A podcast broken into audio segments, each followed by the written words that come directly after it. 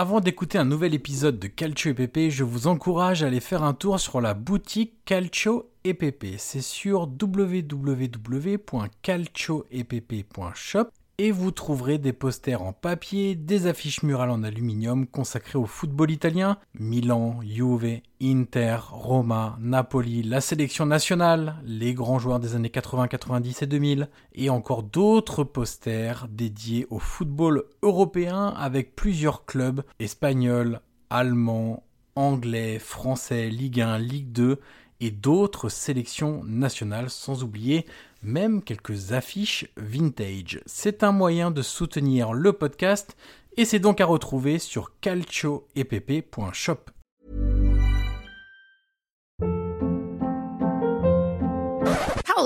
What was that? Boring. No flavor. That was as bad as those leftovers you ate all week. Kiki Palmer here, and it's time to say hello to something fresh and guilt-free. Hello Fresh. Jazz up dinner with pecan-crusted chicken or garlic butter shrimp scampi. Now that's music to my mouth. Hello Fresh. Let's get this dinner party started. Discover all the delicious possibilities at hellofresh.com.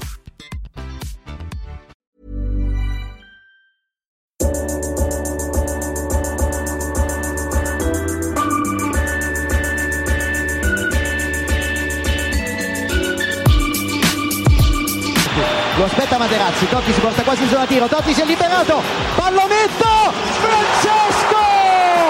Totti! Un gol pazzesco! Kakà in ripercussione, cerca l'ingresso in area ancora, Kakà, davanti al portiere, Kakà, rete, rete, rete, rete, Kakà! Pallone che arriva, Trezeguet! Totti! Trezeguet! Prova a girarsi Icardi, destro secco, rete, rete, proprio lui, il capitano, fa esplodere San Siro. Per tutti noi Matador, ci prova con il destro, la rete, si gonfia la rete, si gonfia la rete, si gonfia la rete, Matador, mamma mia Matador.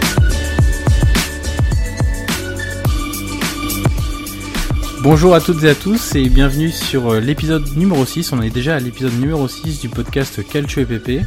On vous l'avait dit euh, en début de semaine, quand on a débriefé la, cinquième journée de, Serie A, qu'on ferait un podcast chaque semaine de Coupe d'Europe spéciale pour débriefer un petit peu les matchs des, clubs italiens en, Coupe d'Europe. Donc c'est le premier podcast spécial Coupe d'Europe qu'on fait.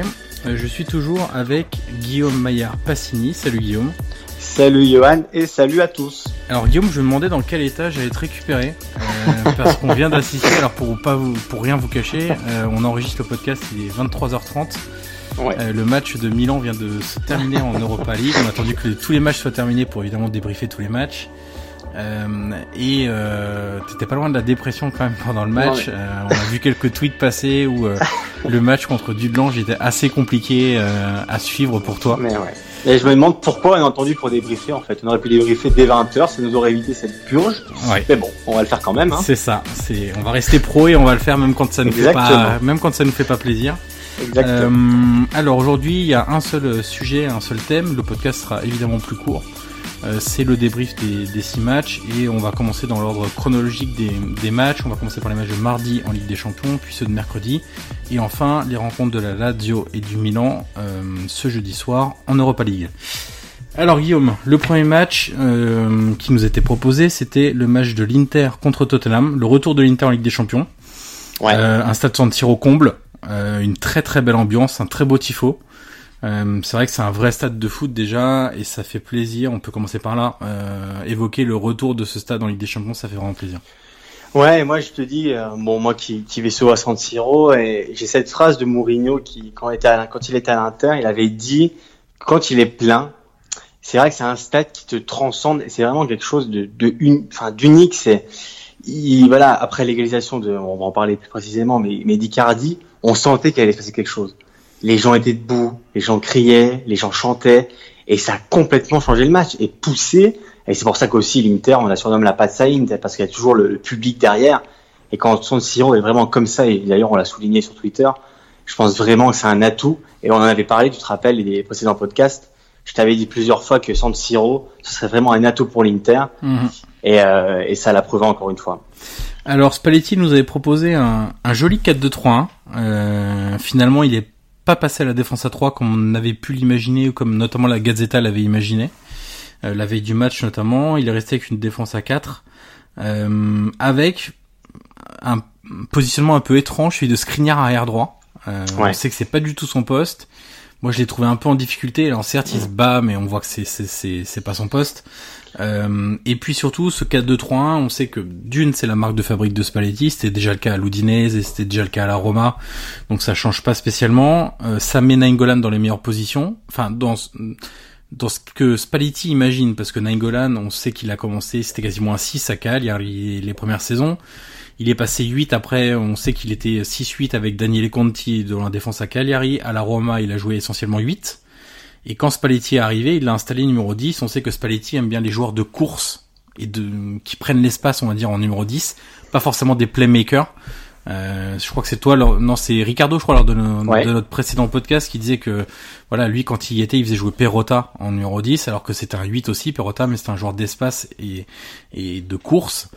Euh, donc voilà, il nous a proposé un 4-2-3-1 assez intéressant. Euh, moi, ce que j'ai vraiment aimé, et ce que j'avais pas spécialement vu lors des quatre premières journées de, de Serie A, euh, c'est l'état d'esprit. C'est-à-dire que c'est de la première à la dernière minute, ça a été des chiens, ils ont rien lâché. Il y a eu une vraie intensité dans ce match et un très gros pressing, notamment lors des, on va dire les 25-30 premières minutes où Tottenham a eu beaucoup de mal à s'organiser, euh, sans être pour autant très dangereux, hein, l'Inter, hein, Guillaume, hein, euh, en première mi-temps, mais voilà, ils étaient très agressifs et ils laissaient surtout pas Tottenham s'installer dans le jeu.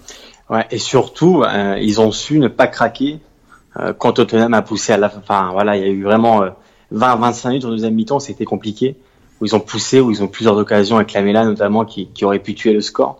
Et ils ont su être là, et comme tu dis, le caractère, même, voilà, qu'un joueur comme Icardi, qui on le rappelle, faisait son premier match en, Ligue des Champions, donc pour lui aussi, c'était quand même un, petit événement il sort une frappe euh, magnifique au, 25 mètres, une reprise de volée, et à partir de là, il y a tout qui a changé. Donc l'Inter, voilà, pour une fois, et c'est ta raison, on n'a pas eu depuis le début de la saison, ils ont fait preuve de caractère.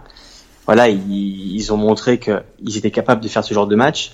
Et maintenant, euh, il va falloir lui confirmer dans les prochains matchs aussi, parce que bon, euh, faire un match de Ligue des Champions contre Tottenham, voilà, comme tu disais, avec l'ambiance et tout, voilà, les motivations, tu les trouves toujours. Après, bon, quand il faut te concentrer sur le championnat, ils ont un match difficile samedi hein, contre la Samp. Donc, le pain euh, quotidien, c'est un peu difficile parfois. Exactement.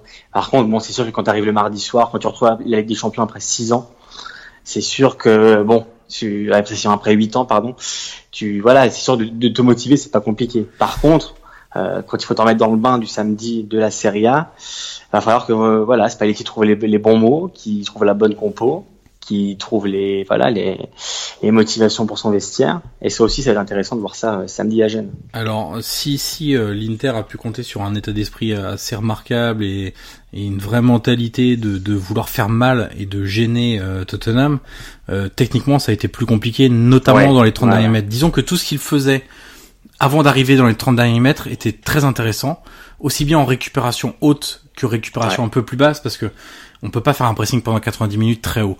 Donc il y avait des périodes où ils alternaient ce pressing là très haut dans les, on va dire, la ligne de 30 mètres de Tottenham, dans, le camp des Anglais. Et puis parfois ils se recroquillaient un petit peu en défense et ils déclenchaient un pressing vraiment euh, allez, on va dire dans, dans leurs 40 derniers mètres euh, de l'Inter. Et, et c'est vrai que jusqu'à l'arrivée des 30 derniers mètres de, de, de Tottenham, ça se passait bien. Mais c'est le même problème. On trouvait les joueurs. Ouais. exactement. Mais après, beaucoup de déchets techniques, des centres mal assurés. Enfin, et d'ailleurs, avant le but, est-ce qu'on a vu Icardi? On l'a pas vu, on l'a pas beaucoup vu euh, avant son but. Alors, Comme on l'a très peu vu depuis le début. Voilà, exactement. Il a du mal à alors je sais pas, moi je, t'ai dit quand la, semaine dernière dans le podcast qu'on a fait, moi je, je l'observais, voilà, même individuellement, et par rapport à ses, coéquipiers, par rapport au mouvement, par rapport au centre qu'il recevait, il faisait toujours le geste inverse. Et là, bon bah tu vois, il, il, était bien positionné, il a fait cette reprise complètement dingue qui est parfaite. Mais c'est vrai qu'alors que est-ce qu'il faut du temps? Est-ce que il faut qu'ils encore des automatismes? Parce que c'est vrai que devant l'équipe a changé. Euh, il y a un joueur comme Golan qui est hyper important qui est arrivé. Donc est-ce qu'ils doivent se caler? Est-ce qu'ils doivent trouver? Voilà des automatismes Ça, c'est une question. Après, voilà, avant le but, Icardi, c'est vrai qu'on l'a pas vu. c'est délié, c'est vraiment des, il n'y a pas beaucoup d'action devant, comme tu dis, ils arrivent aux 30 mètres, mm. et après il y a vraiment, il y a vraiment une question qui se pose, c'est qu'est-ce qu'on fait du ballon? Et c'est trop lent, c'est trop prévisible, comme tu disais la, semaine dernière, et je sais plus combien il y a eu de 139, 41. C'est même 51, j'ai encore le chiffre. Ouais, 51, voilà, c'était terrible. Et euh, bon, une fois que tu varies un peu, que que tu trouves d'autres solutions, ça devient plus intéressant. Mais c'est vrai que au fil des matchs, on va voir si Inter arrive à trouver plus de solutions devant. Et on peut encore dire que d'ailleurs, tu, tu l'as souligné, euh, je crois, au tout début de saison, que Politano, honnêtement, je le trouve encore intéressant. Avec des champions pour son premier match, on rappelle qu'il vient, qu'il vient de Sassuolo, il a signé cet été. C'était hyper intéressant à voir et honnêtement, il a répondu présent. Bah en fait, les deux ailiers là, je mets à peu près Perisic au même niveau euh, sur ce match-là, c'est que c'est les deux seuls qui arrivent à changer le rythme du jeu parce que euh, Vecino et Brozovic n'y arrivent pas. Euh, alors pour autant, je trouve qu'ils ont fait un bon match, mais ils ont fait un bon match parce qu'on les on les attend pardon dans l'intensité. Et ça, ils arrivent à le faire. Maintenant, une fois qu'ils ont le ballon, c'est beaucoup plus compliqué pour eux. Moi, je trouve qu'il manque quelque chose à ce milieu de terrain. Euh, et moi, par exemple, quand je vois l'entrée en jeu de Borja Valero à la fin, lui, il a tout de suite amené changement de rythme, des dribbles, euh, des petites combinaisons, dans, des combinaisons dans les petits espaces. C'est un joueur de ballon. Exactement. Et je trouve que c'est ce qui manque à l'Inter. Et du coup, c'est pour ça que peut-être Politano bah, nous saute un peu aux yeux, c'est parce que c'est le seul avec Perisic qui est capable de, de, changer de rythme, de faire des 1 contre 1, de revenir à l'intérieur, de déborder sur son mauvais pied. Donc c'est vrai que c'est un joueur qui est intéressant et pour l'instant, euh, bah, c'est celui qui se fait le plus remarquer, on va dire, dans, dans la qualité technique et l'activité. Comme tu dis, il revient à l'intérieur. Et ça, c'est hyper intéressant parce que c'est vrai qu'on a trop de tendance, surtout avec les îles d'aujourd'hui. Moi, j'ai, j'ai l'image de Souzo aussi qui rentre beaucoup à l'intérieur, mais c'est toujours stéréotypé c'est vrai que Politano, on voit souvent même dans l'axe. Ouais. Euh, il varie beaucoup euh, et euh, ça, voilà, c'est ça, ça, change un peu. C'est vrai que sinon Kandreva, on sait voilà, on connaît son jeu. Kandreva, il, il va tout droit, il fixe, il centre. Bon, il rate souvent, mais euh, voilà, Politano au moins, il varie son jeu, il tente. Parce que un match comme comme mardi, il aurait pu être terrorisé, ne rien faire, avoir les jambes qui tremblent. Et pourtant non, moi j'ai trouvé insouciant. Euh, il a apporté du mouvement, il a apporté la, du, du, dynamisme. Honnêtement, c'était hyper intéressant à voir. Et après, voilà, bon, sur ce match, c'est vrai que c'était. Je, me rappelle que voilà, quand, quand Tottenham menait au score, même sans Siro, euh, on a commencé, on voyait qu'il grondait un peu, même sur Icardi, il a arrêté deux trois ballons, et tu sentais que San Siro sifflait un peu, euh, il commençait à s'agacer. Et puis une fois que, que Icardi a égalisé, à partir de là, tout a changé. Et c'est là que tu te dis que, au-delà du discours tactique, technique, le football est quand même un sport à part parce que à 1-0 à la 82e, il y aurait quand même peu de monde qui aurait sur la victoire de l'Inter. Et puis bah voilà, tout a basculé et, euh, et tant mieux pour l'Inter. Ça, ça, confirme aussi qu'on a beau mettre toutes les tactiques en place, d'avoir des joueurs très techniques, il y a aussi une question de mentalité et d'état d'esprit à avoir, notamment dans les grandes affiches. Alors on dit pas ça parce qu'il faut négliger les petites affiches. Parfois c'est peut-être encore plus difficile face aux petits de, de trouver l'état d'esprit euh, nécessaire à, à, la victoire, mais c'est vrai que dans les grands matchs et dans les grands matchs de Ligue des Champions, si t'as pas ça, et on l'a vu pour d'autres clubs en Ligue des Champions euh, cette semaine, le PSG. voilà, on va citer le PSG. Euh, mais c'est vrai que si t'as pas ça, t'es mort parce que les autres clubs en face euh, sont dingues de cette coupe et ça se joue beaucoup quand même là-dessus. Et hum, on va enchaîner avec le, deuxième match. C'est peut-être aussi une limite de ce qu'a montré Naples, par exemple. Où moi, j'ai, alors ça, c'était un, c'était ce qui était très intéressant euh, avec Naples, c'est qu'une fois qu'on a vu le match, on, généralement on aime bien attendre euh, les discours des entraîneurs après la rencontre. Pour voir si nos observations euh, sont confirmées par les propos des entraîneurs, des observateurs ou pas. Et, et là sur le plateau de, de, Sky, il y avait notamment Fabio Capello euh, qui qui, avait, qui, qui discutait avec Ancelotti en interview d'après match et Ancelotti disait une chose, c'est qu'il trouvait que son équipe avait été trop lente euh, quand elle avait le ballon, c'est-à-dire que mm, bah voilà, ça prenait un peu son temps pour construire, euh, euh, voilà, ça avait pas l'agressivité nécessaire et ça a été confirmé par Capello derrière et c'est ce qu'on a vu aussi nous à l'écran, c'est qu'ils ont eu des occasions très bien, mais pour aller chercher ce but, bah, ils ont manqué d'agressivité. Ils ont manqué de tranchant, comme tu dis, c'est vrai qu'ils ont manqué, ils ont manqué de voilà de, de l'agressivité devant, du dernier geste, du coup de rein. Et euh, voilà, c'était intéressant aussi de voir ce match, même pour Fabien Ruiz, qui était titulaire. Donc euh, bon, moi j'ai trouvé quand même moyen, je sais pas si on a pensé, mais bon, il jouait un peu trop horizontalement. C'était un peu trop lent. Ouais. Euh, après, bon, faudra revoir, hein, on va pas jouer tout de suite, mais c'est vrai que bon, pour son premier match, c'était pas la folie. Et comme tu dis, arriver devant, c'était trop juste, trop, trop tendre. Ils les ont eu les occasions, hein. Ils ont pas fait un mauvais match, ils ont eu beaucoup d'occasions. Mais le, pro, il même la barre euh, par une signée de mémoire. Ouais. Ouais. D'ailleurs, une signée qui, dans cette position, honnêtement, moi je le trouve intéressant. Je le trouve intéressant parce que ça change un peu, ça varie. Euh, parce qu'on avait trop l'habitude de le voir à gauche, repiquer, enrouler. C'est bien aussi de tenter ça pour Ancelotti, de trouver deux solutions. Et voilà, il, il tente quelque chose de nouveau en ce, en ce début de saison. Donc bon, euh, ça, ça demande d'être revu. Après, bon, euh, Ancelotti aussi, il cherche, hein, parce que les systèmes tactiques, il déchange beaucoup. Euh, pour le moment, là, c'est un espèce de 4-4-2 entre guillemets, encore une fois, un peu comme euh, le week-end précédent, ou euh, avec Insigné et Milik dans l'axe, sachant que bon, évidemment, Insigné est pas, est pas le numéro 9 de l'équipe, hein, mais il est quand même très axial et on va dire derrière l'attaquant, c'est un 4-4-1-1 ou 4-4-2. Bon, c'est. Et d'ailleurs, petit événement, Alan n'a pas été forcément bon. Oui. Et on peut le souligner parce que voilà, c'est rare que que Alan, depuis le début de la saison, qui est, je pense, le meilleur joueur du Napoli, on sera d'accord. Ah, et bah, moi je mettrais, je le mettrais à égalité avec un autre joueur qui a encore été très bon. Zelinski. Exactement. Vraiment, ce joueur, je trouve, est en train de passer un cap parce que je pense qu'on exploite mieux ses, ses qualités, c'est-à-dire qu'on lui demande beaucoup plus de choses offensivement et notamment de porter le ballon, d'accélérer, euh, de se projeter beaucoup plus que hum, Sarri pouvait lui demander, parce que ce rôle-là était hum, était attribué à d'autres joueurs et lui était pas forcément non plus titulaire. Euh, et là, je trouve que même qu'il soit aligné relayeur euh, ou euh, même euh, milieu de côté, vraiment, moi je trouve que il est en train de passer un cap et c'est vraiment un joueur très très intéressant. C'est vrai qu'il faudra le suivre. Et c'est vrai que bon, en y repensant bien avec Alan, c'est vrai qu'on peut les mettre dans les ouais. Ouais, ex en, en, première position dans le, dans le Mais c'est clairement ceux qui sortent du lot, ouais. Ouais, ouais. Mais c'est vrai que Zelinski, même dans la percussion, je sais pas ce que tu en penses, mais quand il, même dans les petits espaces, honnêtement, euh, il a une conduite de balle, il a une frappe. Contre le Milan, c'est lui qui fait tout, tout seul. Hein. Euh, quand Bien Napoli perd de zéro, euh, c'est grâce à lui qu'il avait nos scores, hein, avec son, même son caractère. C'est pas un joueur qui sait se marcher dessus. Euh, il a un très gros coffre aussi pour les. il fait un nombre de courses à haute intensité qui est, qui est vraiment impressionnant. Techniquement, techniquement, il est très bon. Techniquement, euh, c'est un très bon joueur et, et est encore jeune. Donc c'est vrai que ça peut être aussi sa saison. Bien sûr. Et, euh, et voilà, donc avec Alan, euh, qui, bon, je pense que vous allez il a le droit aussi à un coup de mou. Oui, bien hein. sûr. Depuis le début de la saison, il a enchaîné. Donc oui, ça sera quand même deux joueurs à suivre. Et puis euh, bon, on sait que Naples a eu, eu quelques, enfin, on vient de le dire, a eu quelques difficultés euh, offensives, mais il faut aussi préciser que l'étoile rouge de Belgrade a joué euh, ouais. dans son camp euh, toute la rencontre. Euh, et d'ailleurs, euh, Ancelotti l'a, regretté à la fin du match en expliquant que voilà, il se roulait par terre sans arrêt pour gagner du temps. Sur les touches, il gagnait du temps. Sur les remises en jeu, il gagnait du temps. Donc ça l'a un peu agacé et c'est vrai que c'est vrai que bon des fois on dit que pour faire un beau match il faut être deux et bon là en l'occurrence après ouais, malheureusement enfin au-delà de ça, euh, le Napoli avait quand même pas le droit à l'erreur quand tu joues l'étoile rouge là-bas. Dans un groupe, dans un groupe normal, bon, on peut encore l'accorder. C'est pas un scandale de faire un match nul à l'étoile rouge Belgrade. On sait que c'est un stade chaud, euh, voilà. Mais quand dans ton groupe, euh, t'as le PSG et Liverpool.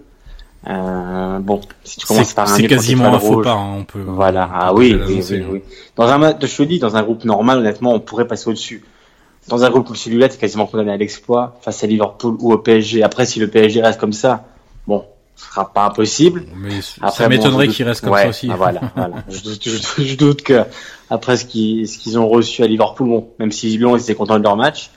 Euh, autre débat. voilà, autre débat. Et puis bon, ça ne nous concerne pas, donc on parlera pas. Mais bon, c'est vrai que le Napoli PSG, bon, le prochain match c'est Napoli Liverpool, ce sera aussi intéressant à suivre. Ouais. Et voilà, bon, on, verra bien ce qu'ils feront dans les prochains matchs. Bon, tu parlais d'exploit euh, pour euh, passer le groupe. Exploit, il n'y a pas eu pour un autre club italien engagé en Ligue des Champions cette saison, c'est la Roma. Sur la pelouse de, du Real, une défaite sèche, 3-0. il y a vraiment beaucoup de choses à dire aussi sur ce match-là et sur la performance des Romains. Alors on va tout de suite écarter le sujet en disant que oui c'est le Real Madrid, oui c'est un géant d'Europe, qui restent sur trois Ligues des Champions gagnées, qu'ils ont un effectif euh, de barbares, euh, mais que Totti disait que c'était des Martiens, donc tout ça c'est évidemment vrai. On attend ton mais. voilà, non, non, mais c'est bien de rappeler le truc d'entrée, voilà. Mais tu l'attendais. Euh, c'est vrai qu'il y a eu trop peu de choses dans, dans ce match-là. Alors, euh, euh, la première mi-temps, clairement, ça a été attaque-défense. On a l'impression d'être à l'entraînement dans des exercices spécifiques attaque-défense. la Roma peut clairement remercier Olsen d'avoir évité le naufrage trop rapidement. c'est, ça va sans doute lui faire du bien aussi à lui parce que il a été très très décisif sur ce match. Il a fait des arrêts vraiment très importants et surtout des arrêts en face à face avec les joueurs adverses. Il y a un face à face qui gagne avec Isco où il l'arrête du point. Euh, avec Asensio. Avec Asensio en deuxième mi-temps qui l'arrête du pied. Il y a des frappes croisées qui l'arrêtent. Il y a des voilà, il y a toute la panoplie du gardien et ça c'est c'est très important et surtout son jeu au pied a été aussi très intéressant encore une fois. Donc ça c'est pour aller on va dire le seul joueur à peu près qui a été au niveau. Euh, côté romain. Mais alors derrière, ce qui est très impressionnant, moi je trouve, et voire impressionnant, étonnant et un peu inquiétant, euh, c'est qu'il y a beaucoup d'espace entre les lignes. Euh, moi, quand je vois 30 mètres entre la ligne de défense et la ligne du milieu, quand le Real Madrid a le ballon, et que tu as des joueurs comme Misco, comme Benzema qui adorent se mettre entre les lignes, c'est une boucherie. C'est-à-dire que le nombre de fois où De Rossi, Nzonzi et le, le petit Zaniolo ont été éliminés sur une simple passe verticale de Modric ou de Kroos, c'est vraiment impressionnant. Euh, L'équipe, elle est pas du tout compacte. Euh, voilà, c'est cet espace entre les lignes, c'est infernal. Et elle est pas compacte à la fois quand euh, elle attaque, c'est-à-dire qu'il y a des, là encore, c'est que les milieux euh, sont très hauts mais du coup la défense est trop basse et à la récupération du coup des joueurs espagnols, l'équipe explose totalement. Il y a six joueurs qui sont éliminés d'un seul coup. Et, c'est ce qu'on a vu en deuxième période, parce que la deuxième mi-temps, elle est quand même plus positive. Euh, dans le jeu notamment, dans l'état d'esprit aussi. Il y a une belle frappe d'Under aussi. Il y a une belle frappe d'Under, il y a une tête de Dzeko qui arrête, euh, Navas. Donc ça c'est plus positif, même dans le jeu, dans la construction et dans le caractère. Mais tu peux pas aller sur la pousse du Real Madrid et laisser des espaces comme ils ont laissé sur la contre-attaque du deuxième but. Euh, je veux dire, euh, c'est très étonnant parce que c'était la force de, de, la Roma la saison passée. On sait qu'ils ont gagné beaucoup de matchs 1-0. Qu'on disait oui, bon alors la Roma il n'y a pas toujours du spectacle, mais c'est vrai qu'ils gagnent beaucoup de fois 1-0, euh, qu'ils ont eu quand même beaucoup de clean sheet. Mais là cette saison c'est tout sauf ça. Donc euh, est-ce que c'est une question de on va dire de d'ajustement qu'il faut trouver avec quelques nouveaux joueurs et notamment au milieu de terrain parce qu'on sait que le, le il y a deux joueurs qui sont partis donc il faut retrouver des, des marques euh, dans ce secteur qui est vraiment essentiel euh, le milieu de terrain de l'entrejeu. Ou est-ce que c'est voilà des joueurs qui n'y sont pas encore dans, dans l'état d'esprit qui sont restés soit à la Coupe du Monde on peut penser à Kolarov qui est vraiment pas bon à la fois dans le placement et, et c'est quand même très surprenant pour lui euh, ou en vacances comme Manolas ou euh, voilà Manolas c'est pareil il, euh, il manque quand même quelque chose euh, en ce début de saison donc donc voilà il y a quand même beaucoup de beaucoup de choses à dire. Le, le, le problème c'est que cette mauvaise passe elle continue. Et ça c'est vrai en championnat ça va pas mieux hein. non en championnat ça va pas mieux. Bon, il y a eu la petite pique lancée quand même par par Di Francesco hein, quand on lui dit mais maître Zagnolo c'est c'est aussi un message envoyé aux autres. Euh, ça, c'était après le match à Sky. Euh, il dit bah oui, oui, Donc ça veut dire que hein. ça veut dire que Pellegrini et Cristante pour l'instant ne donnent pas satisfaction. Et voilà, mettre un joueur de 19 ans dont c'est le premier match en tant que pro, euh, enfin pas le premier match en tant que pro, le premier match comme euh, comme joueur de la Roma, joueur de la Roma entre guillemets en haute compétition que ce soit Serie A ou, ou Coupe d'Europe. C'est vrai que le message envoyé à Pellegrini et Cristante, il est quand même assez piquant. Euh, et puis euh, dernière chose que je voulais évoquer sur ce match, ouais. euh, il y a quand même une chose qu'il va falloir éclaircir autour de Justin Kluivert. Euh, parce qu'il était en tribune sur ce match. Oui, c'est vrai, t'as raison de souligner. Il commence à y avoir bon deux trois petites choses qui se disent que il a Kluivert donne pas la bonne image et la bonne attitude de l'entraînement, en donnant l'impression qu'il est déjà arrivé et que voilà, il se donne pas assez. Euh, c'est peut-être ce que veut sanctionner Di Francesco. Après, avec les jeunes, on peut lui faire confiance. Di Francesco, parce qu'il a quand même révélé pas mal. Euh, il les a beaucoup utilisés à sa solo. Il en a utilisé aussi l'année dernière. On se souvient que Shengiz, par exemple, l'année dernière, il l'utilisait très peu.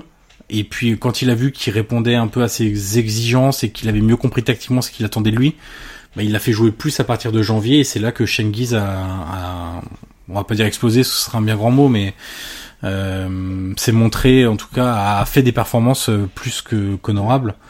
Euh, donc voilà, là, Justin Kluivert, euh, on sait que c'est quand même. Moi, je trouve que c'est un des meilleurs atouts que la Roma peut avoir en attaque. C'est c'est étonnant. C'est peut-être le le meilleur pour euh, en un contre un avec les défenseurs adverses, avec Perotti, parce que Perotti il a un truc déroutant où tu sais jamais si, vu qu'il est très bon des deux pieds, tu sais jamais s'il va déborder pour centrer sur son pied gauche, s'il va repiquer sur son pied droit.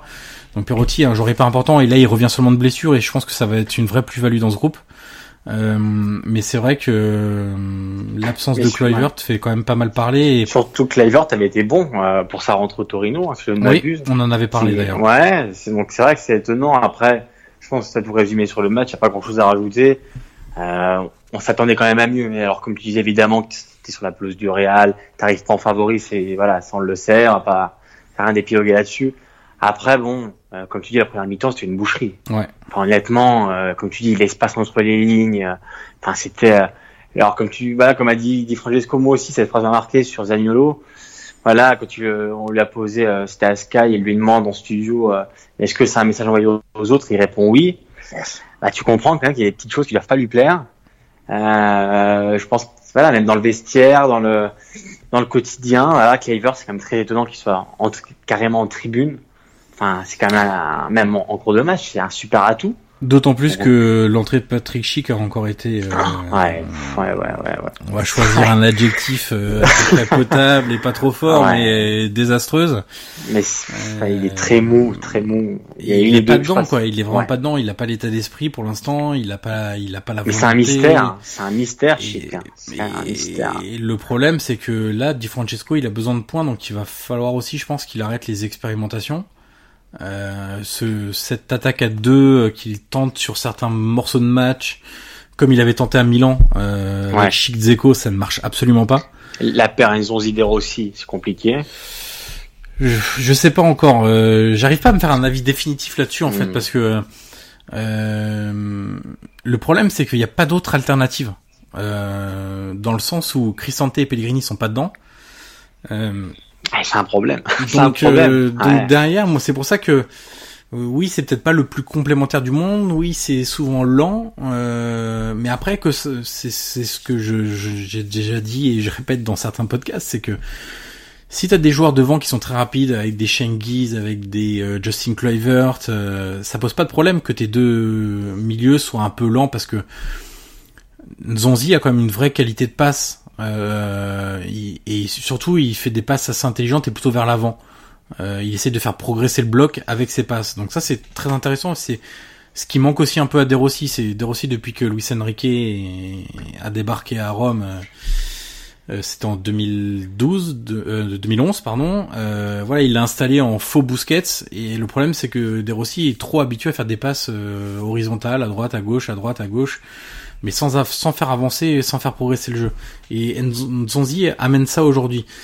Donc j'arrive pas à me faire un avis définitif là-dessus. L'avis définitif que j'ai, c'est que pour le moment, c'est sûr que Chic Zeko, c'est pas possible. Donc euh, c'est sûr que là, en mettant Kluivert en tribune, tu te prives euh, d'un atout. La grande, question, la grande question, et je vais te la poser parce que voilà, je sais que tu suis, tu suis la Roma, c'est là il y a Monchi qui est très critiqué, oui. et Di Francesco qui est très critiqué. Oui. Est-ce que aujourd'hui, à ton avis, ils sont en danger? Euh... Ou mieux, si tu veux, j'ai mieux. J'ai mieux et je vais te demander, est-ce que Monchi, parce que j'ai vu plusieurs fois cette phrase, cette question sur les journaux et sur Twitter aujourd'hui, est-ce que Monchi, à ton avis, a détruit l'équipe de l'année dernière? Non. Non? Ça, non, non, non, ça, j'y crois pas une seconde. Très honnêtement, j'y crois pas une seconde. Et, et, honnêtement, en termes de mercato, il faut, il faut vraiment relativiser et faire preuve aussi d'un peu de pragmatisme et surtout ne pas avoir la mémoire courte. Aujourd'hui, il y a beaucoup de supporters de la Roma et d'observateurs qui se plaignent du départ de Strootman alors qu'il l'enfonçait plus bactère la saison dernière parce qu'il avait des performances qui étaient décevantes et qui expliquaient en long, en large et en travers que de toute façon ça redeviendrait jamais le Kevin Strootman de la saison 2013-2014 avant ses blessures. Donc ça, il faut toujours l'avoir en tête au moment où on fait les bilans et voilà, le départ de Langolan, c'est autre chose. Euh, le départ de Langolan, c'est sûr qu'en termes d'état d'esprit, de caractère, d'activité sur le terrain, de qualité technique, ça manque aujourd'hui. Maintenant, le club a fait un choix de se dire qu'à 30 ans, avec l'hygiène de vie qu'il a, le salaire qu'il avait et la proposition de l'Inter, c'était mieux de le vendre. On verra à la fin de la saison ce qu'il en est, ce que donnera Nainggolan à l'Inter et ce qu'aura fait la Roma sans Nainggolan. Euh, maintenant, il euh, n'y a rien de scandaleux dans le mercato de la Roma. Très honnêtement, si t'es un peu pragmatique et que voilà, il y a eu des départs comme tous les ans. Je veux dire, euh, aujourd'hui, beaucoup attaquent Palota et Monchi, etc. Mais ils oublient que Christian Kivu a été cédé pour 2 francs 6 sous à l'Inter, qu'ils avaient fait partir à Montino Mancini, que Philippe Mexes il est parti en fin de contrat, que Walter Samuel avait été vendu au Real Madrid. Enfin, on peut en citer des, des tonnes de joueurs comme ça. À dire. Oui, oui, bah, bien sûr. Non, mais tu vois, on peut en citer des tonnes. Et pour autant, à l'époque, ils attaquaient Franco Sensi, ils insultaient Rosella Sensi au stade, euh, qui était la présidente euh, après le décès de son père. Euh, voilà, donc c'est un, art, c'est c'est la, c'est la comédie à, la romaine. exactement. Voilà. Après, est-ce que les deux sont en danger? J'ai envie de te dire que à partir du moment où un entraîneur n'a pas de résultat, il est en danger. Surtout à Rome. sur, encore plus à Rome. Euh, Qu'aujourd'hui, il y a des alternatives sur le marché. C'est peut-être ce qui est plus inquiétant, peut-être pour. À qui penses-tu? Bah, je, je pense que je pense que un ancien sélectionneur de l'Italie. Voilà, au club. Passé par Chelsea. Voilà, au sein de la Roma, il y a beaucoup de gens qui aimeraient bien voir Antonio Conte à la tête de. Bah, je peux te dire que Milan aussi, de et l'Inter, si Spalletti ne réussit pas aussi. Donc Conte, honnêtement Conte, je pense que c'est vraiment, vraiment le gros coup à frapper pour la première équipe qui va, qui, parce qu'on sait que ça va arriver de toute façon. On connaît l'Italie, on connaît les clubs. Ouais. Honnêtement, Conte, je vais pas te mentir, hein, moi qui suis Milan, euh, si Gattuso n'a pas de résultat, bah, alors bon, il a le bénéfice du temps, on va lui laisser du temps. Mais Conte, ce serait vraiment, euh, voilà, on, le connaît, ce serait vraiment très très intéressant pour euh, n'importe quel club. Hein. Sachant que euh, Di Francesco vient de prolonger jusqu'en 2021, que Spalletti vient de prolonger aussi jusqu'en 2021 de mémoire. Et Gattuso 2021 aussi. Et Gattuso aussi, donc les trois viennent de prolonger. donc nous verrons bien, mais écoute, il n'y a pas de danger immédiat. Non. Maintenant, il y a deux matchs abordables. On sait que le Kivo c'était abordable aussi contre de mémoire, ça va être Bologne et Frosinone. Ouais. Et puis après, il y aura la Lazio. Donc euh... après, comme tu dis, il faut pas non plus dédouaner des. Ah, je, suis entièrement d'accord avec toi quand tu dis que Manolas c'est en dessous. Oui. Kolarov Fadio en dessous il y a beaucoup d'individualités qui sont en dessous. Alors qu'on se rappelle que Kolarov, l'année dernière, tu te rappelles, il était exceptionnel. Surtout en début de saison. Ah, tu, te rappelles, alors, je, tu vas peut-être me le dire, mais il avait marqué un coup franc. il passe sous le, non, Oui, c'est ça, c'était sur la pelouse de l'Atalanta première journée. Ah, exactement. Et à partir de là, il avait, il avait fait une saison exceptionnelle. Bon, il a eu des moments de moins bien, mais cette année, alors comme tu dis, est-ce qu'ils sont encore en vacances? Est-ce qu'ils sont encore à la Coupe du Monde? Est-ce qu'il y a un retard de prépa physique? Possible aussi, on avait parlé avec Ricardo la semaine dernière c'est vrai qu'il y a beaucoup de questions au-delà de l'entraîneur. C'est vrai que Di Francesco, il m'a l'air un peu, euh, un peu en train de tâtonner à chercher son 11 et son schéma.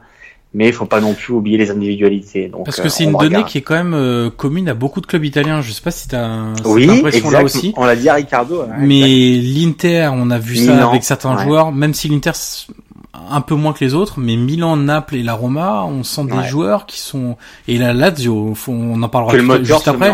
Mais il y a beaucoup de joueurs et notamment de ceux qui ont participé au mondial qui sont vraiment aujourd'hui dans le dur physiquement. Donc euh, donc voilà, bon ceux qui ceux qui ont maîtrisé, on va on va arrêter la Roma là et on va passer à ceux qui ont largement maîtrisé leur rencontre. Ah oui, oui, oui. C'est la Juve. Euh, je te propose de on évacue direct le sujet Cristiano Ronaldo.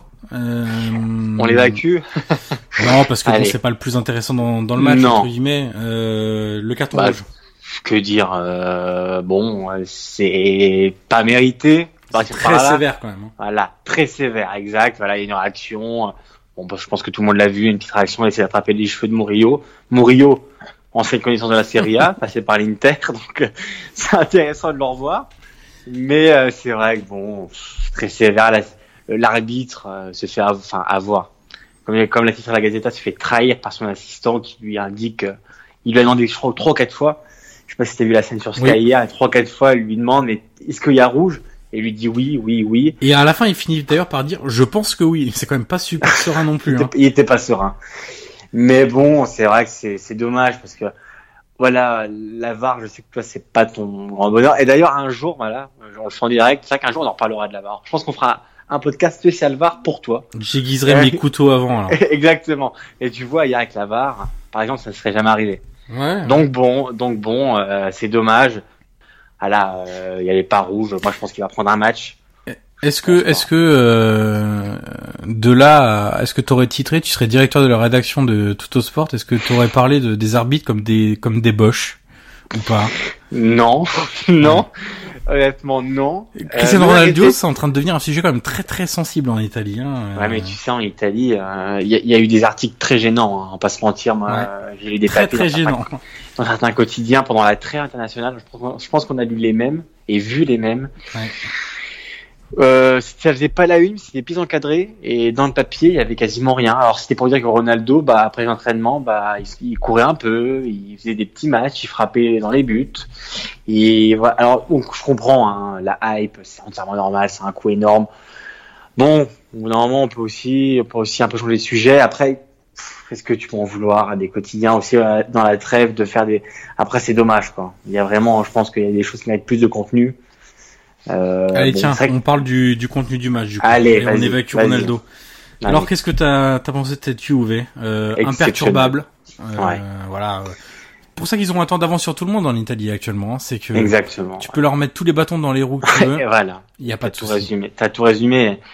Et moi, j'ai cette phrase que j'ai entendue. Alors, je sais plus qui l'a prononcée hein, sur, sur, Sky Italie hier, mais c'est qu'ils ont la Juve a le don de s'exalter dans les difficultés plus tu leur mets des bâtons dans les roues, parce qu'ils prennent quand même rouge à la 29e minute, euh, sur Cristiano Ronaldo, ton meilleur joueur, celui qui doit t'emmener au bout, euh, ils prennent rouge, ils sont à 10, Kedira s'est blessé, euh, t'as tout pour chuter. Eh ben non.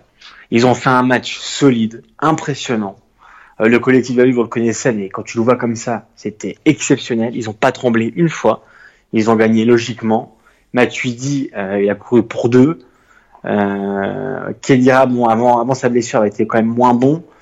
Mais honnêtement, la Juve m'a impressionné. Ils ont pas tremblé. C'est ça qui est dingue. Ils étaient à 10 contre 11 à Valence, au Mestalla. On sait que c'est compliqué. Euh, ils auraient pu même vaciller. Et ils ont vacillé à la 93e sur un penalty arrêté par Chesney. Mais avant, c'était serein. Et je te dis, moi, j'ai vraiment cette phrase, c'est le fait qu'ils s'exaltent. Voilà, ils, se surpassent dans les moments compliqués. Et ça, c'est une caractéristique qui, qui, leur va bien. Alors au final, ils marquent deux buts sur penalty, mais ils ont quand même beaucoup d'occasions, ah notamment au début de match. Ils en ratent trois, euh, trois, trois grosses occasions. Ah ben, c'est hallucinant. Au moment, je me suis dit, mais ils le font exprès. Et puis en fait, bon, voilà, ils gagnent sur deux penalty euh, assez logiques. Moi, de ce, enfin, de, de, ce que je pense, comme deux penalty assez logiques. Et puis de toute façon, la victoire est vraiment incontestable. Quoi. Et côté Valence, il n'y a quasiment rien eu. Et je te dis, moi, ce qui m'a impressionné, c'est que la Juve n'a pas vacillé. Et à 10 contre 11, donc, euh, donc voilà, on va, on va suivre les prochaines journées de Ligue des Champions, mais on sait que la Juve fait partie des favoris, on va pas se mentir. Euh, ils vont récupérer Ronaldo d'ici, bon, un ou deux matchs, on verra bien la suspension. Mais honnêtement, quand ils jouent comme ça, comme hier, c'est vraiment un régal et euh, il y a quasiment rien à dire sur le match parce que pour moi c'était quasiment de la perfection. C'est, là que tu vois que la Juve est en fait est un top club. Alors c'est pas seulement les résultats, c'est pas seulement les trophées, c'est aussi comment ils arrivent à transformer les joueurs. Ouais. Quand tu prends l'exemple du Miralem Pjanic par exemple, alors Roma qui euh... alors il était globalement très bon, hein, c'est d'ailleurs pour ça que la Juve l'a quand même recruté. Mais il y a quand même pas mal de matchs où il passait à côté. Enfin, pas mal. Il y a quand même quelques matchs où il passait à côté. Euh, il y avait des matchs où il était très nerveux. Quand ça se passait moins bien, il paniquait, il devenait très nerveux, il prenait beaucoup de cartons jaunes, il a déjà pris des rouges, euh, voilà. Et, et, une fois arrivé à la Juve, nouvelle dimension, joueur très serein, très calme, état d'esprit euh, irréprochable, nouvelle direction, ouais. grosse agressivité dans le jeu, alors que parfois il était un peu passif l'obligation d'être performant à chaque match qui a inculqué à la Juve et c'est ce qui manque notamment à la Roma pour passer un cap, c'est ne pas se complaire dans le confort, ne pas s'arrêter de chercher à progresser. voilà, et tout, aussi, voilà, et tout ça, la Juve, et moi, je, je, le compare notamment au Bayern pour ça, c'est que c'est un club qui te fait devenir un très très grand joueur. Et d'ailleurs, Deschamps le dit toujours, Zidane le dit toujours, que ce soit les méthodes, les méthodes d'entraînement, euh, les dirigeants. Moi, je prends toujours l'exemple de Bonucci l'année dernière. Mhm. il y a deux ans, pardon, avant qu'il signe à Milan. Tu te rappelles, c'est d'ailleurs pour ça qu'il avait signé à Milan en partie, avant de revenir. Il prend rouge le week-end en Serie A, alors je sais plus contre qui maintenant. Il prend carton rouge. Le mardi, aller, euh, je crois que c'est du 8 8 Porto, ouais, contre Porto, à Porto, donc pas à domicile à Porto, et ben il s'est engueulé le dimanche avec Allegri sur le terrain parce que voilà il était sorti. Il s'engueule avec Allegri le mardi, il était en tribune. Mm. Porto, pas Porto, il des champions, pas des champions. Et ça, c'est vraiment la force de la Juve, c'est que, par exemple, quand, quand, je parle avec des amis du PSG, avec Verratti, qui est un excellent joueur, mais quand il se prend le rouge contre le Real l'année dernière, il se serait arrivé à la Juve, il se serait passé quoi le lendemain? Ça se passe qu'il va dans le bureau de Marotta, il va dans le bureau de Nedved, il va dans le bureau d'Agnelli, t'as les sénateurs qui est ah bon, bouffonne euh, jadis, qui l'aurait sermonné, et voilà, c'est ça un vrai club, c'est un club qui se construit d'en haut, qui a une hiérarchie claire, donc Agnelli, Marotta, Nedved, sans oublier Paratici aussi, qui est important. T'as les sénateurs, t'as Allegri, évidemment. Donc euh, c'est là que la là seule que exception que je fais là-dessus, c'est tu vois le cas de Douglas Costa. Là. Bah ouais, je- Euh, je, je, savais peut-être qu'il a eu droit au savon, il a sans doute eu droit au savon et aux grosses remontrances de, de Marotta et Ouais. même d'Agnelli, je pense. Notamment parce que c'est pas ouais. l'image de la Juve, enfin c'est pas l'image que la Juve veut. C'est ouais, euh, c'est un geste donné. très moche. Ouais. C'est un geste qui Très, est vraiment très très très moche. C'est même pas un tacle les deux pieds décollés, c'est Non, un crachat, c'est vraiment vilain. ouais, c'est- C'est parmi les plus mauvais gestes qu'on peut euh, avoir sur Ouais. un terrain de foot. Mais il était quand même, il a quand même joué. Alors il était sur le banc. Euh, Il est rentré. Il est rentré et puis il s'est reblessé d'ailleurs. Mais euh, il était quand même sur le banc. et Il est rentré en jeu. ouais. Je t'avoue que moi aussi, j'ai été un peu déçu de. Voilà, je pense qu'il bon, il, voilà, il aurait pu être puni plus sévèrement. Après, l'excuse qui a été, enfin l'excuse, la justification qui a été donnée par la Juve, c'est le fait que c'était la première fois que ça arrivait, que euh, voilà, il pouvait aussi passer des ponts. Alors, je pense qu'il a été sanctionné euh, même financièrement. assez lourdement, Et bon. je pense. Voilà, puis bon bah tu vois, euh, il s'est blessé, donc euh, Le karma. Voilà, voilà, comme on dit, le karma parfois, euh, malheureusement pour lui, exactement. Mais c'est vrai que moi aussi, ça m'a un peu chahuté, mais de là, voilà, on peut pas remettre en cause le, Non. le, le, le, le travail du club. Vraiment, c'est vraiment un énorme club qu'est la Juve. Bon, on a vu beaucoup de bonnes choses quand même en Ligue des Champions. Alors, euh, Allez, de bonnes et de mauvaises choses, hein, parce que la Roma a un peu été le cancre de de cette première journée. Bon, je remonte mes manches. en Europa League, on va pas se mentir, les matchs de la Lazio et du Milan, c'était quand même pas dingue. Alors, je te propose de commencer par la Lazio, vu que c'était le, le match de 18h55. Ouais, Euh, écoute, j'ai eu très peur pour eux en deuxième mi-temps. Euh, la première mi-temps, euh, petit rythme de sénateur, tranquillement. euh, voilà, le ballon voyageait très lentement de l'un à l'autre, euh, sans grande imagination, avec par contre un Luis Alberto très intéressant comme toujours. Enfin, comme très souvent en tout cas, euh, qui lui est capable sur une passe, sur une déviation, sur une infiltration entre guillemets au cœur de la défense de de marquer, de faire marquer. On l'a vu d'ailleurs. Euh, et deuxième mi-temps, les joueurs de la Lazio sont restés au vestiaire. Simone Inzaghi était furieux sur le banc. On a vu plusieurs images lors de la retransmission. Il était furieux de l'état d'esprit de ses joueurs. Euh, Limassol s'est mis à prendre le ballon, à avoir la possession, à se créer des occasions. Il y a quand même un tir sur le poteau. Il y a deux têtes au ras du poteau de, c'était euh, Proto. Euh, ouais, c'est Proto, c'est ça le, oui, c'est Proto, le nom du gardien. Euh, dans, dans les buts de la Lazio, le gardien remplaçant, euh, ils ont vraiment eu chaud. Euh, la Lazio, alors certes, il y aura l'action de Lulic, on pourra repasser, il rate la manquable, etc. Mais vraiment en termes d'état d'esprit, la Lazio, ils ont été vraiment euh, assez décevants parce qu'au final, euh, l'Apollon Limassol pouvait aussi être euh, dépassé très rapidement parce qu'ils ont des qualités individuelles à la Lazio qui sont quand même largement au-dessus de la moyenne. Comme tu dis, bah, tu as résumé les deux mi-temps. Premier, première mi-temps plutôt calme. Voilà, comme tu dis, sénateur, euh, pas de panique. D'ailleurs, le premier but est magnifique. Hein, L'action, euh, Caicedo, Luis Alberto est superbe. C'est pour ça, je pense qu'il a, il a titularisé Luis Alberto, c'est parce qu'il sait que, bah, Inzaghi sait euh, que, que c'est vraiment un joueur exceptionnel. D'ailleurs, je te coupe juste deux secondes, mais Vas-y. dans l'équipe titulaire, il y avait euh, Acerbi, Milinkovic-Savic et Luis Alberto de titulaire. Sinon, c'était que des remplaçants. Ouais. D'ailleurs, est-ce qu'on, on va pas se mentir, on a parlé un peu de Milinkovic-Savic aussi en, Oui. en privé.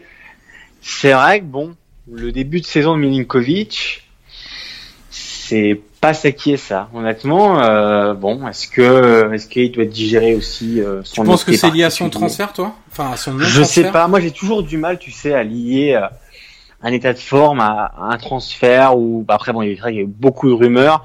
Après, c'est possible que voilà, on est on est mi-septembre. Ça a été un été très chaud, très compliqué. Euh, il y a eu beaucoup de discussions. Bon, il y a- le transfert ne s'est pas fait. Après, on va pas se mentir, c'est comme une énorme surprise qu'il soit resté à la Lazio. Personne aurait parié dessus l'année dernière, enfin en fin de saison dernière. Tout le monde pensait qu'il allait partir. Surtout après la défaite de, contre l'Inter qui, qui les prive de Ligue des Champions. Euh, Ça d'ailleurs, on pensait qu'il resterait pas. Bon, il est resté. Alors bon, euh, même physiquement, je sais pas ce que tu en penses Mais il fait partie de ces joueurs-là Ouais. de la Coupe du Monde Voilà. qui sont pas vraiment pas au niveau quoi. Euh, Aujourd'hui, on l'a encore vu, il fait aucune différence balle au Non. pied, il fait très peu de courses vers l'avant, zéro pressing. Euh, en fait, quand on voit Luis Alberto à côté, c'est le jour et la nuit quoi. Et il Euh, perd beaucoup de ballons, mais il perd beaucoup de ballons aussi. Euh, et il va falloir qu'il se réveille. Alors pour plusieurs raisons. Déjà pour la Lazio, pour la saison de la Lazio, c'est quand même un joueur majeur. Et il va falloir qu'il se réveille. Pour lui aussi, parce que s'il veut partir la saison prochaine et qu'il veut attirer du, du lourd entre guillemets euh, dans les clubs, les top clubs européens que peuvent être euh, le PSG, euh, on a parlé du Real, on a parlé du United. Bah, il va falloir montrer autre chose que ce début de saison-là, parce que sinon, après, ça va vite. Hein, on peut dire que c'est l'homme d'une seule saison, que voilà. Et puis la Lazio aussi, euh, il va, la Lazio va compter aussi sur ça, parce que euh, s'ils en espéraient 120 millions d'euros cet été et qu'il fait une très mauvaise saison dernière, euh, ils pourront pas en espérer la, la même chose. Donc, euh, donc euh, toutes les parties ont intérêt vraiment à retrouver un niveau de performance euh, bah, beaucoup plus élevé que ce qui monte maintenant, parce que il y a des, des années-lumière de ce qu'il a fait la saison dernière. Ouais, ouais, et même dans le, je te dis, voilà, surtout l'impact physique. Il avait vraiment ce don de, de, casser les lignes. Et c'est vrai que bon, j'ai l'impression qu'il trottille en, en, en ce début de saison. Est-ce que bon, tel un diesel, il va se mettre en route petit à petit et, et tout casser euh, dans un ou deux mois? Parce qu'on a parlé aussi avec Fatih, et c'était hyper intéressant. C'était, euh, voilà, il, il, nous a, il nous a confié que physiquement, les prépas en Italie étaient quand même très intenses. Alors bon, est-ce qu'il digère pas? Est-ce que c'est son été? Je pense qu'il y a un ensemble de facteurs qui fait que Milinkovic a un peu de mal en ce début de saison. Bon, on verra bien les, les prochaines semaines s'il si, progresse. Mais bon, la Lazio, bon, au-delà de, de, cette prestation, on va dire euh, moyenne, moyenne, voilà, ils ont assuré les trois points. La seule euh, bonne nouvelle, voilà, c'est ça. Marseille, Marseille a perdu. Oui. Donc euh, bon, je, moi je suis impatient, je sais pas toi, mais moi je suis impatient de voir Marseille Lazio. Oui. Et Lazio Marseille. Je pense que ça va être deux belles confrontations. Euh, je suis curieux de voir ce que va faire la Lazio. D'ailleurs, on aura le temps d'en reparler pour nos amis marseillais avant les matchs.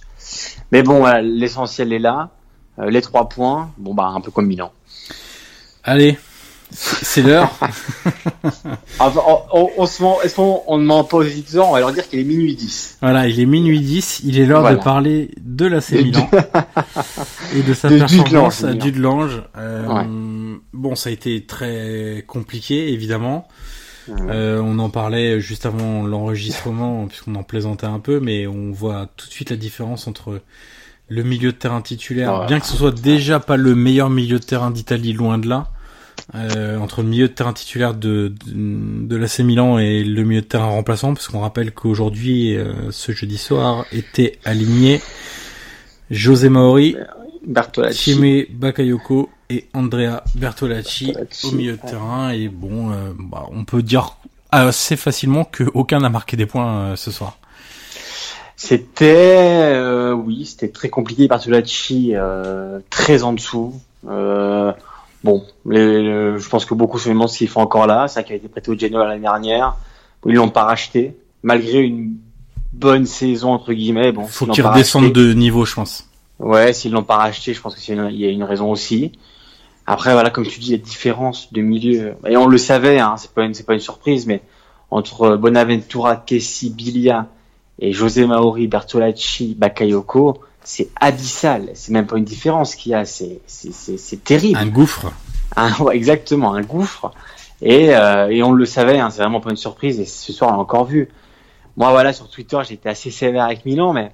À peine. Comme j'ai beaucoup, j'ai beaucoup de tweetos italiens, et pour tout le respect que j'ai pour Dudelange, et vraiment, parce que bon, moi je suis pas professionnel, je suis pas pro, moi le foot, je sais pas trop y jouer, j'ai beaucoup de respect pour eux, mais je voulais vraiment faire comprendre aux tweetos italiens, comme tu disais en, en off, ils ont pas la Coupe de France, du coup ils savent pas trop ce que c'est David contre Goliath, le petit club contre le gros club, et Dudelange j'ai une très petite équipe, c'est quasiment des amateurs, ils ont un boulot ailleurs, enfin ils sont pas footballeurs, et en fait, je pense qu'en Italie, ils ont pas compris quand je vois Gattuso qui dit oui, bon, on est content du match, de la prestation, c'était compliqué. Mais non, Alors, tu as eu 7-8 occasions, d'accord, mais quand tu joues à Dudelange à la 93e, tu as Tchalanougou qui gagne du temps au bouton de corner.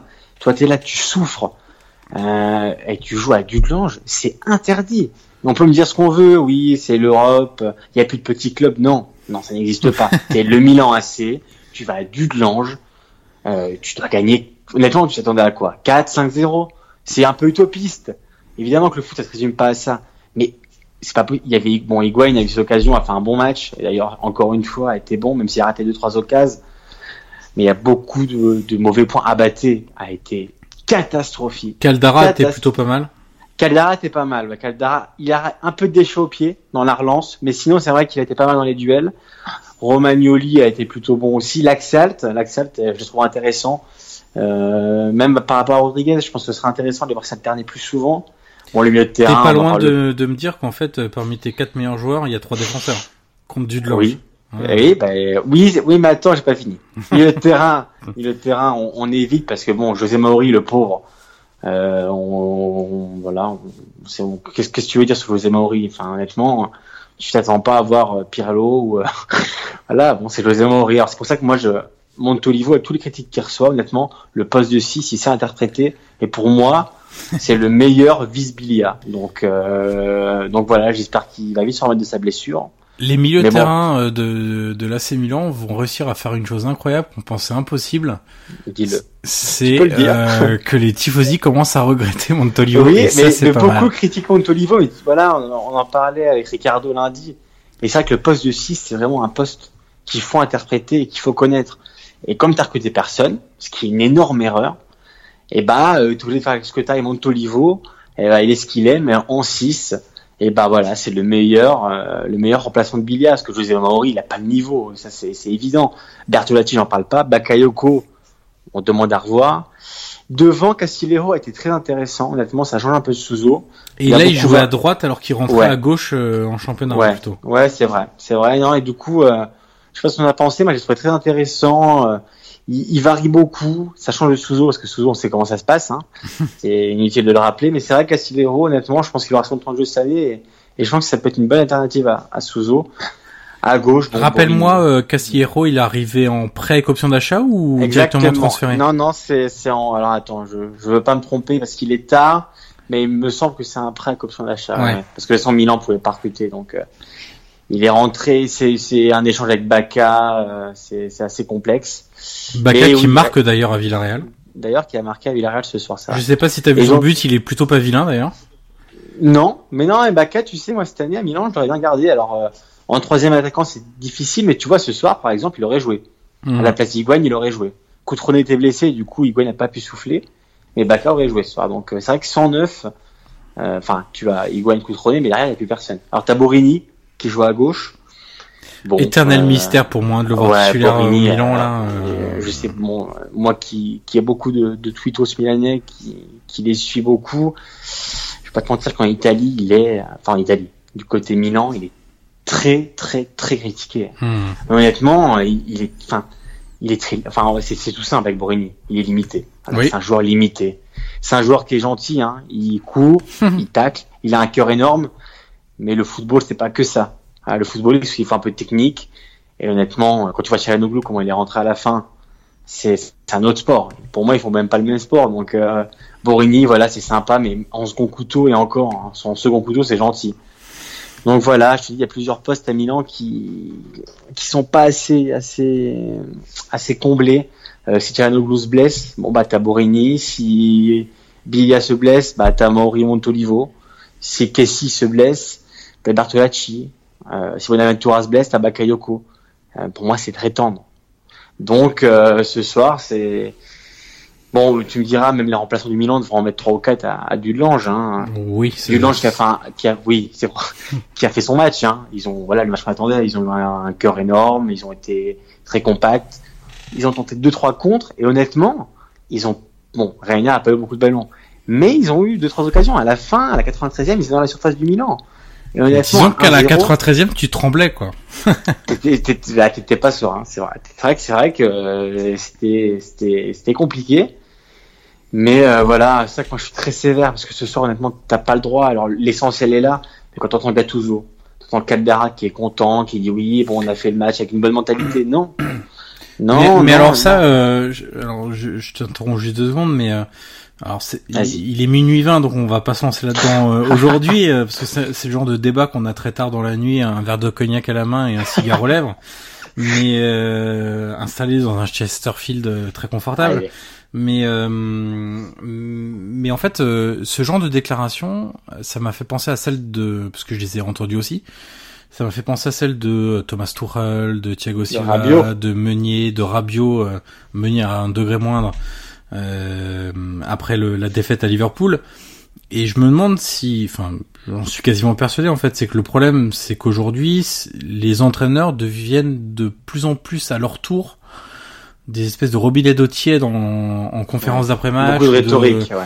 et, et au final, euh, c'est un peu entre la méthode Coué et, et rassurer tout le monde devant les médias, alors que j'imagine, et pour certains je, je le sais, ils ont un discours qui est un peu différent auprès des joueurs. Donc Je- euh, je- on peut, ouais, je trouve que de moins en ouais. moins, on peut se fier à ce que nous disent les entraîneurs après le match. Je suis d'accord avec toi, honnêtement, sur le- l'ensemble du, de ton concept. Après, tu connais Gattuso. Et tu sais que il n'y a pas beaucoup de filtres. Mhm. et que généralement il dit ce qu'il pense et il pense ce qu'il dit. Là, ce soir, bon, euh, je l'ai vraiment trouvé, euh, ouais, bon, il n'a pas paniqué. Alors, est-ce que c'est moi qui suis trop alarmiste? Si c'était pareil pour l'Italie avec la nationale, et bon, j'ai eu raison. Avec Milan, on verra bien si je me trompe. Mais bon, euh, on a vu des belles choses en début d'année, des phases, de, des phases de possession, il y avait des choses intéressantes, il y avait un jeu, il y avait une trame. Mais le problème, c'est que arrivé aux 30 mètres, un peu comme l'Inter, et ben t'as pas d'occasion. Euh, c'est très stéréotypé. Et je pense vraiment qu'il faut il faut changer de tir tactique ou alors vraiment changer l'animation parce que devant tu te procures pas beaucoup d'occasions. Alors ce soir oui, t'en as 5, 6, 7 contre Dudelange encore une fois, c'est Dudelange et tu gagnes 15-0. Euh, donc c'est normal que tu aies des occasions et encore, on n'a pas eu non plus 50. Euh, la semaine dernière en championnat c'était plus compliqué. Euh, Contre Cagliari, bon bah Higuain a touché du 3 ballons maximum. Bah justement, attention, hein, puisqu'on va on va boucler le podcast euh, là-dessus, mais attention, ce week-end, il y a quand même Milan-Atalanta euh, Ouais, dimanche ouais, à 18h. L'Atalanta qui est pas bien. hein. qui est pas bien, mais qui a un jeu qui peut vraiment embêter Ah oui, euh, le. Milan et d'autres grands clubs. Euh, on rappelle juste rapidement le, la liste des matchs de, de ce week-end. Euh, vendredi soir, Sassuolo, Empoli. On fera du coup notre petit point Sassuolo euh, Un, dans le ouais, podcast. un, un euh, beau match. Hein. André, André Azzoli euh, contre, contre De Zerbi, ça peut être très intéressant à regarder.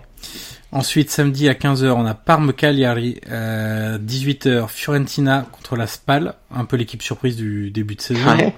On a ensuite un très alléchant Sampdoria-Inter à Sampdoria. 20h30. Euh, la Samp qui est bien revenue après une première journée, deux premières journées un peu plus ouais. compliquées. Qui a fait nul, hein, on peut le rappeler, qui a fait nul contre Oui. la Fio euh, hier. En match, Un match en retard de la première journée. Exactement.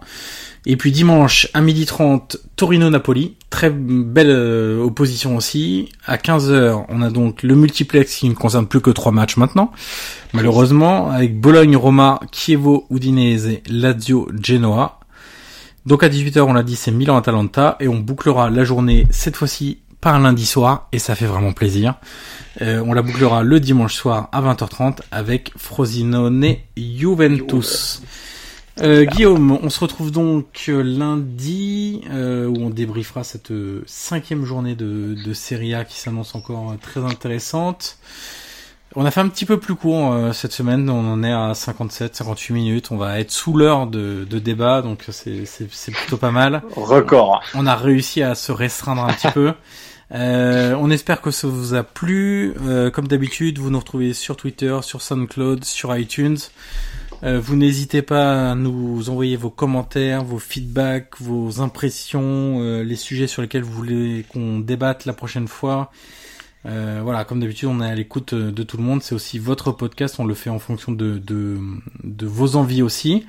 Et puis retour euh, dimanche soir après les matchs du choix des tweetos pour le sujet de lundi. Euh, Guillaume, il me reste à te remercier. Ne cauchemarde pas trop sur le milieu de terrain remplaçant de l'AC Milan. Et puis, euh, et puis on dit donc à nos auditeurs euh, à lundi pour le débrief de la cinquième journée de Serie A. À bientôt et à lundi. Salut à tous. Ever catch yourself eating the same flavorless dinner three days in a row? Dreaming of something better? Well, HelloFresh is your guilt-free dream come true, baby. It's me, Kiki Palmer. Let's wake up those taste buds with hot, juicy pecan-crusted chicken or garlic butter shrimp scampi. Mm. Hello Fresh. Stop dreaming of all the delicious possibilities and dig in at HelloFresh.com. Let's get this dinner party started.